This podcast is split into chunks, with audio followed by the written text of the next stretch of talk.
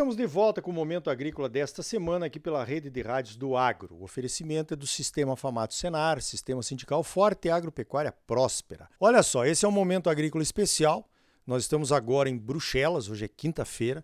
Nós terminamos a nossa agenda aqui num projeto chamado PanAgro, né, que é liderado pela Apex, a nossa agência de promoção de exportações do Brasil, que busca novos mercados para produtos brasileiros. E nesse programa especificamente, é uma questão de vir aqui apresentar um pouco melhor a, a imagem né, do agro brasileiro, que sempre é um pouquinho complicada aqui na Europa, já que eles sempre relacionam a produção brasileira com o desmatamento da Amazônia, né, uma coisa que já parece que está enraizada no cérebro aqui dos europeus. Bom, nós viemos aqui, cumprimos uma agenda, tivemos encontros com a imprensa, participamos de um seminário, conversamos com bastante gente. Quem está comigo aqui é o André Nassar, da Abiov. Eu vim representando a CNA, nossa Confederação de Agricultura e Pecuária do Brasil.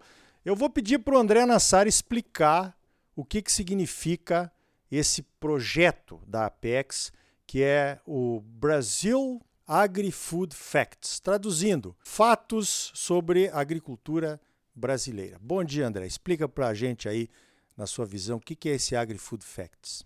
Bom dia, Ricardo. O AgriFood Facts é a tentativa aqui, é uma visão que a imagem do agro na Europa ela é percebida de forma errada. Que os europeus eles não consultam fontes brasileiras, não consultam pessoas brasileiras e não consultam dados nossos, sobretudo antes de escrever é, matérias de veículos de imprensa. Então, o objetivo do Brasil AgriFood Facts é que ele vire uma fonte de informação toda vez que um veículo europeu for escrever sobre assuntos que têm a ver com agro brasileiro ou com temas de sustentabilidade, que é, o, que é a história do desmatamento, conforme você falou, que ele venha para o pro projeto, consulte as fontes, pergunte a nossa opinião e dê a chance de um brasileiro falar o que, que ele pensa sobre aquele tema.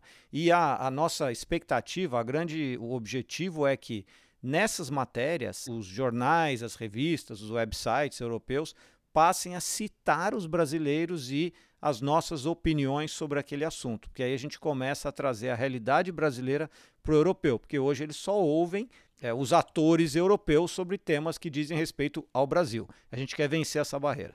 Principalmente as ONGs, né? Que nunca tem, a maioria das vezes não tem uma, uma boa comunicação em nosso favor aqui na Europa, né? E nem quando vão para o Brasil. A Embrapa esteve junto conosco, é importante dizer que a gente quer trazer números e fatos que sejam comprováveis e cientificamente comprováveis no caso. Na, da, da, minha parte, por exemplo, como produtor, eu vim mostrar como nós mudamos a nossa agricultura dentro das propriedades nos últimos 10 anos, né? com o novo Código Florestal. Nós temos as áreas de proteção, nós estamos fazendo a segunda safra no Cerrado, a segunda safra de milho, de algodão, nós estamos fazendo sistemas integrados de produção, já tem certificações da própria Embrapa aí que mostram que são sistemas de produção carbono zero, outros de baixo carbono, como no caso da soja que vai ser lançado, no caso da carne que já está no mercado, quer dizer. Agora, como é que a, a trade, né, que compra a, a nossa produção, as empresas, associadas da Biov, elas que recebem o primeiro impacto desse questionamento sobre a sustentabilidade da produção de soja lá no Brasil. Como é que vocês lidam com essa questão, André? Bom, a gente tem que lidar acho que de dois jeitos, né, Ricardo? Primeiro, a gente precisa chegar para o europeu e falar assim, ó, vocês só pensam em desmatamento. Vocês não pensam em um monte de outras coisas que estão acontecendo no Brasil e não fazem uma autocrítica, vamos dizer assim, né? Que tem um conjunto de exigências para o produtor no Brasil que não existem para o produtor europeu. Então, assim, como trading, eu acho que eu tenho obrigação de passar essa mensagem do produtor também. Porque é no produtor onde tem um diferencial, é, no Brasil tem um diferencial que aqui na Europa não tem. Aí dentro do negócio da trading, né? O que, que a gente faz? A gente tem um conjunto de controles, de verificações, de análises que a gente faz quando a gente compra soja. Nenhuma empresa que atua na Europa opera com o mesmo tipo de controle de análise. Então, assim, a gente precisa mostrar para o europeu que o produto que ele está comprando da gente, do, da origem lá do produtor, passando pela trade, é um produto verificado, é um produto é, sustentável. A gente precisa levar essa informação para frente. Então, esse é o papel nosso da trade. Né? E por que, que essa legislação europeia ela deixa a gente preocupado? Porque eles estão querendo impor de cima para baixo um, um, procedimento de verificação, sendo que nós já fazemos esse procedimento no Brasil de uma forma altamente eficiente e confiável. Então, no lugar deles entenderem como é que a cadeia da soja está organizada no Brasil, eles querem impor um procedimento novo. E ao impor procedimento novo, isso gera custo, isso reduz eficiência. Então, isso vai trazer vários problemas que tem risco para nós, como trading, tem risco para o produtor também. Agora, tem risco para o consumidor deles. Então, a gente quer mostrar isso para eles, que eles estão querendo impor procedimentos que nós já fazemos há mais de 10 anos no Brasil. Positivo. Por isso que é importante a gente vir juntos para cá, né? O, o, o, setor produtivo e o, o, elo, o próximo elo que são as tradings, né? Nós temos um problema porque a soja não vai à venda direto na prateleira do supermercado, ela vai através de produtos do, dos quais ela participa, como carne de frango, carne de suíno. É um problema porque ela não está exposta lá, então meio que se perde essa questão da sustentabilidade nesse caminho aí da industrialização da produção de soja. Agora nós temos que estar junto, né? Eu acho que essa é aquela questão de deixar as diferenças de lado e focar naquilo que a gente pode trabalhar junto em benefício de toda a cadeia. Né? Essa é a importância de estarmos juntos aqui, sem dúvida nenhuma. Agora, outra coisa, André. Nós estamos vendo que tem uma revolução acontecendo aqui na Europa, né? até contra, usar essa palavra aí, os próprios produtores que vão ter que se adequar num tal de farm to fork, que é da fazenda a, até o garfo, ou Green Deal, que é o o acordo verde, né? Como é que vocês das trades estão vendo que isso pode nos beneficiar no Brasil ou talvez possa nos atrapalhar um pouco mais, né? Como quase tudo que vem da Europa lá para nós como produtores.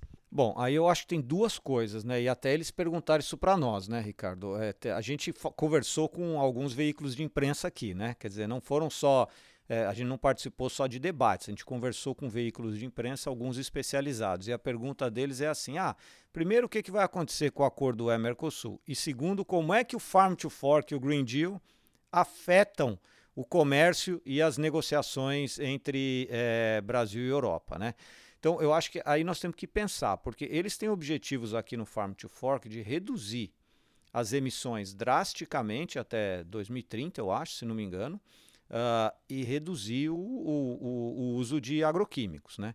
Então, assim, é, eu vejo que a Europa vai passar por um desafio muito grande, porque ainda não se criou um modelo de produção que você consiga manter o nível de, o nível de produção com base nisso que eles querem reduzir. Vai resultar, eu acho que vai resultar em queda de produção, eles vão ter que revisar o, a estratégia deles, né? Então, esse ponto tem implicações para nós. Tem um outro ponto que está fora aí do Farm to Fork do Green Deal, mas acho que vale a pena mencionar, que é a história da guerra da Ucrânia também. A guerra da Ucrânia trouxe riscos para eles do ponto de vista de segurança alimentar. Então, tudo isso junto, eu acho, certo? Isso deveria estimular o europeu para se entender com o Brasil, porque é bem provável, eu, eu, diria que é provável que o europeu talvez demande mais importação. E ao demandar mais importação, ele pode fazer de uma forma com um fornecedor confiável como o Brasil e pode até fazer com essas coisas ambientais que ele quer colocar, desde que a gente negocie o que nos interessa da parte ambiental e ele a dele, não seja uma coisa unilateral, talvez a gente consiga chegar numa, num entendimento que talvez até seja positivo para nós. Talvez eu esteja sendo um pouco otimista demais, porque a lei de desmatamento não é positiva, mas talvez toda a negociação do Mercosul pode resultar em algo positivo. É, nessa questão do farm to fork aí que nós estamos vendo, né? Tem muita coisa que nós já estamos fazendo lá no Brasil enquanto produtores, assim, sequestrando carbono na, na segunda safra, na cobertura do solo, na integração lavoura-pecuária, lavoura-pecuária-floresta, que nós não estamos conseguindo mostrar isso, os europeus não estão querendo ver isso lá do Brasil aqui na Europa. Agora, então, o último ponto para nós conversarmos, André Nassar. Muitos produtores do, do Mato Grosso, do Brasil, dizem assim: nah, mas quem compra mesmo a nossa soja é a China. Eh, por que, que nós estamos nos preocupando com esses europeus? Se eles não, não comprarem de nós, eles não têm de quem comprar. É isso mesmo? Por que, que nós temos que dar atenção para os europeus se no, percentualmente eles estão comprando cada vez menos aí da, da, nossa soja? É, então, eu acho que isso tem mais a ver com essa nossa estratégia de imagem, sabe, Ricardo? Se a gente conseguir convencer o europeu, se a gente mudar a cabeça dele, porque a premissa hoje é que a expansão da produção no Brasil desmata a floresta. Essa é, a, é basicamente a premissa. Se a gente conseguir mudar isso na cabeça dele, Imagina o benefício que nós vamos ter no resto do mundo é, de percepção em relação ao que significa a nossa agricultura. Então, assim, nós fizemos todo um trabalho aqui, você e eu, de dizer, ó, vocês têm que olhar segundo a safra, vocês têm que olhar todas as práticas agrícolas que estão adoção. Vocês querem estimular aqui que o Brasil já adota, conforme você falou. Se a gente tiver sucesso nisso aí, Tá? Não importa se a Europa é um grande mercado ou não, importa que ela passe a ser uma caixa de ressonância positiva em relação ao que a gente faz no Brasil. Eu acho que a gente ficou muito grande para não enxergar, o Brasil ficou muito grande, ele tem que enxergar essas questões de imagem, essas questões de fazer o nosso discurso ser falado por outros. Porque só quando a gente fala não adianta, a gente precisa ir fazendo outros falarem o nosso discurso. Esse é o desafio nosso aqui do tal do Brasil Agri-Food Facts. Muito bem, conversei com o André Nassar, então, presidente executivo da Abiov, Associação Brasileira das Indústrias de Óleos Vegetais. Estivemos juntos aqui durante cinco dias em Bruxelas, onde fica a sede do Parlamento Europeu, né, da União Europeia, mostrando as vantagens que o agro brasileiro, a transformação que o agro brasileiro sofreu para melhor, né? nesses últimos 10 anos, depois da implantação do Código Florestal e de tantas coisas que nós estamos conseguindo fazer numa agricultura tropical que com certeza está surpreendendo todo mundo, inclusive nós produtores, né? Porque esse potencial da agricultura tropical ainda vai longe. André, parabéns pelo trabalho e obrigado pela tua participação aqui no Momento Agrícola. Ricardo, eu que agradeço, acho que a gente fez um, um, uma boa dupla aqui, né? Eu, realmente, a gente deu várias entrevistas para veículos de imprensa e eu acho que as pessoas ficaram é, impressionadas com o tipo de informação que a gente trouxe. A gente não sabe se eles vão escrever bem da gente ou não, mas pelo menos eles tiveram a oportunidade de ouvir o que acontece lá no Brasil. Então tá aí. Você é sempre muito bem informado ligado aqui no Momento Agrícola, Sistema Famato Senar trabalhando para aprimorar conhecimentos, melhorar vidas e garantir uma produção agropecuária mais sustentável e lucrativa para os produtores associados. E um Brasil melhor para todos nós. Essa parte aí tá meio difícil, mas vamos lá.